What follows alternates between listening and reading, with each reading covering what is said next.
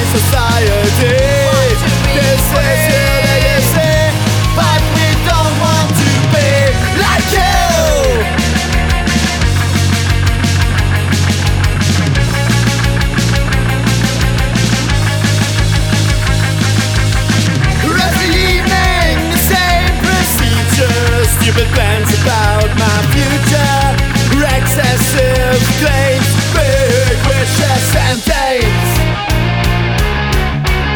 And mom and dad are wondering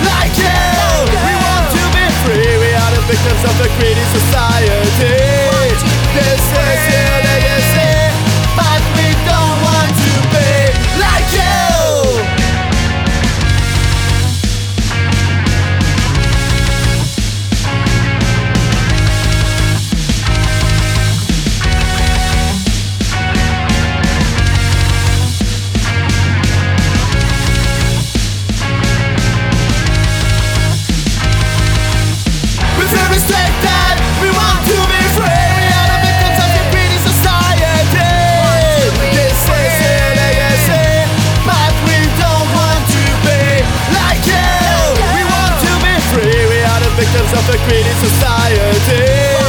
This is